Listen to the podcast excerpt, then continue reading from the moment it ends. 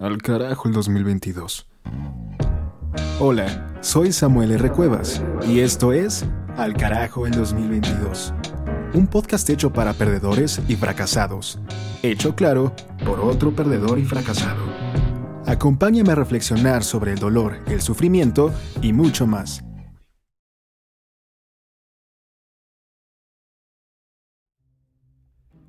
Bienvenidos a este segundo episodio de Al carajo el 2022. Te habla Samuel R. Cuevas. Y quisiera explicarte en este episodio que sufrimos por la simple razón de que el sufrimiento es biológicamente útil. Naturalmente nos inspira al cambio y a la adaptación. Piensa, nuestro propio dolor y nuestra miseria no son un error de la evolución humana, son más bien un rasgo. El dolor, en todas sus formas, estimula a la acción aunque lo odiemos, es útil y puede ser de vital importancia para nuestro bienestar. Los problemas nunca se van, solo mejoran. La vida es, en esencia, una serie interminable de problemas. La solución de un problema es meramente la creación del siguiente, así que no esperes una vida sin problemas, no existe tal cosa. En vez de eso, espera mejor una existencia llena de buenos problemas. La felicidad se consigue al resolver problemas. Para ser felices requerimos resolver algo. Entonces, la felicidad es una forma de acción, es una actividad, no algo que nos es pasivamente otorgado. La felicidad es un constante proceso de desarrollo, porque resolver problemas es un permanente proceso en desarrollo. Las soluciones a los problemas de hoy sentarán las bases de los problemas de mañana y así en adelante. La verdadera felicidad solo ocurre cuando encuentras los problemas que disfrutas tener y resolver. A pesar de ello, echamos a perder las cosas por negación o una mentalidad de víctima. Cuando negamos la existencia de nuestros problemas y los evadimos, nos privamos de la posibilidad de afrontarlos y resolverlos, volviéndonos por ello inseguros, neuróticos o emocionalmente represivos. Por otro lado, Creer que no hay nada que pueda hacerse para resolver un problema aun cuando de hecho sí podríamos. Las víctimas buscan culpables o escudarse en las circunstancias externas, pero eso solo los conduce a una vida llena de ira, desamparo y desesperación. Si te sientes mal es porque tu cerebro te dice que hay un problema que no has hecho consciente o no has resuelto aún, por lo que las emociones negativas, por lo tanto, son un llamado a la acción. Solo porque algo se siente bien no significa que sea bueno. No porque algo se sienta mal significa que sea malo. Todo conlleva un sacrificio inherente. Lo que sea que nos haga sentir bien, inevitablemente nos hace sentir mal. Lo que ganamos es también lo que perdemos. Lo que crea nuestras experiencias positivas definirá las negativas. Nos gusta la idea de que podamos aliviar nuestro sufrimiento de manera permanente nos gusta la idea de que podemos sentirnos realizados y satisfechos con nuestras vidas para siempre, pero no podemos. Escoge tu lucha. Preguntar y responder al ¿qué esperas de la vida? es tan común y esperado que en realidad no significa nada. Todo el mundo disfruta lo que se siente bien. Todos quieren una vida sin preocupaciones, feliz, sencilla. Todos quieren eso. Es fácil de querer. Pero una pregunta más interesante sería, ¿qué dolor deseas en la vida? ¿Por qué estás dispuesto a luchar? Muchas personas quieren tener sexo increíble y una relación de pareja magnífica, pero no todos están dispuestos a tener conversaciones difíciles, soportar silencios incómodos, sentirse lastimadas y, en general, aguantar ese psicodrama emocional para lograrlo. La felicidad requiere de cierta lucha, porque nace y crece de los problemas que resolvemos. La dicha no brota simplemente de la tierra como las margaritas o el arco iris de la lluvia. La plenitud, la plenitud real, seria, duradera y el significado deben ganarse a través de elegir y manejar nuestras luchas. La solución se basa en la aceptación. La gente desea, la gente quiere, pero no puedes ganar si no juegas.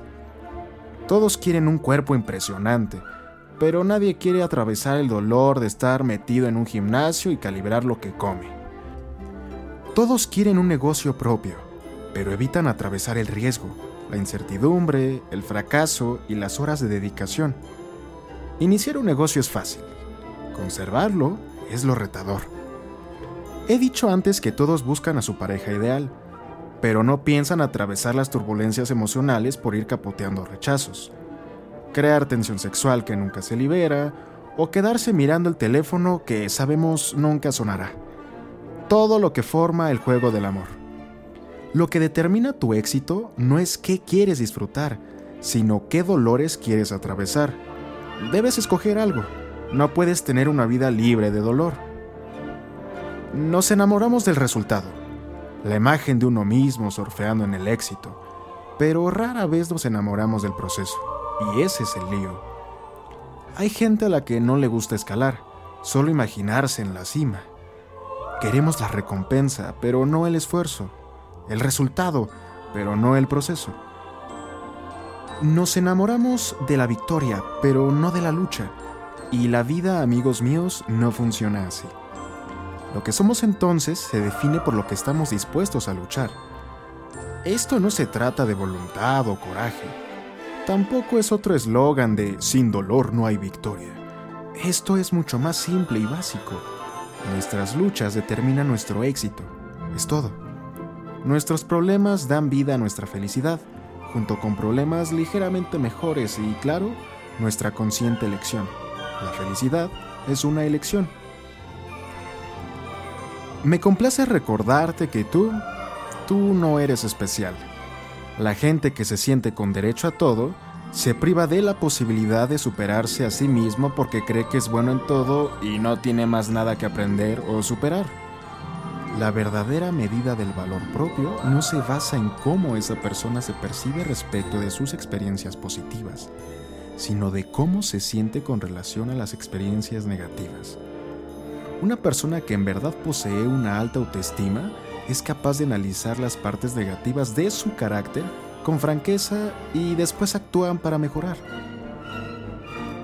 Traeré un ejemplo personal. Yo me sentía con derecho a todo en mis relaciones particularmente con las mujeres.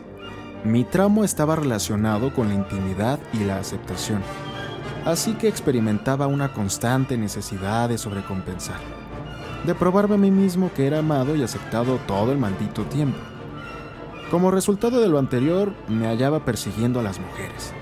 Les hacía el amor con dulzura y luego rápidamente me asfixiaba en él.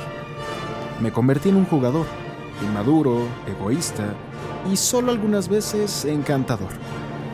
Así generé un puñado de relaciones superficiales y enfermizas. No era el sexo lo que me impulsaba, aunque este fuera divertido. Era el sentido de validación.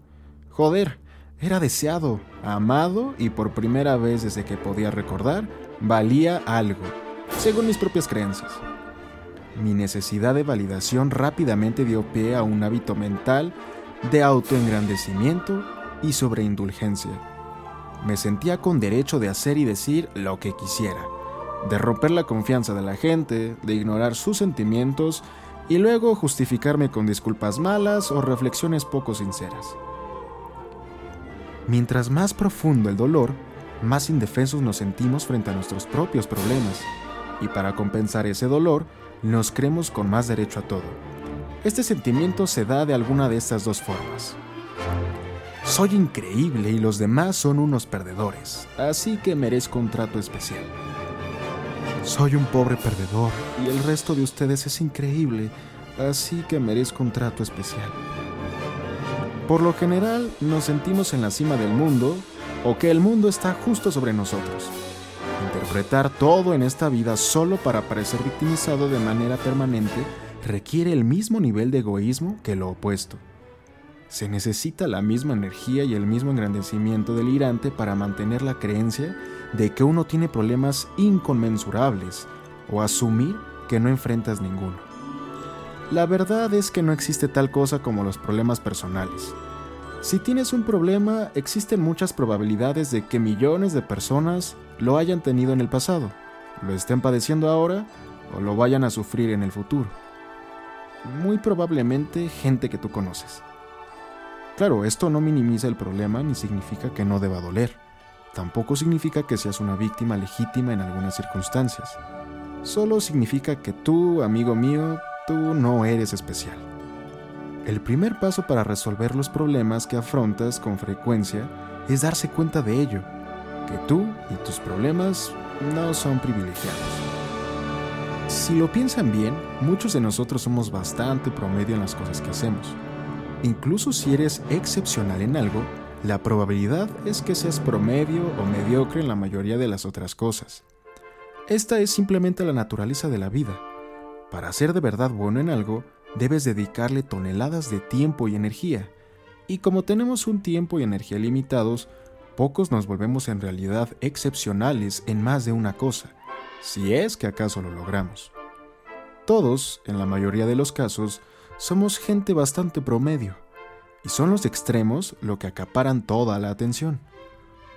O eres excepcional en algo o eres sumamente pésimo. Hay una verdad última en esto. La mayoría de la vasta vida reciben el monótono medio. La vasta mayoría de la vida no es extraordinaria, de hecho es bastante promedio.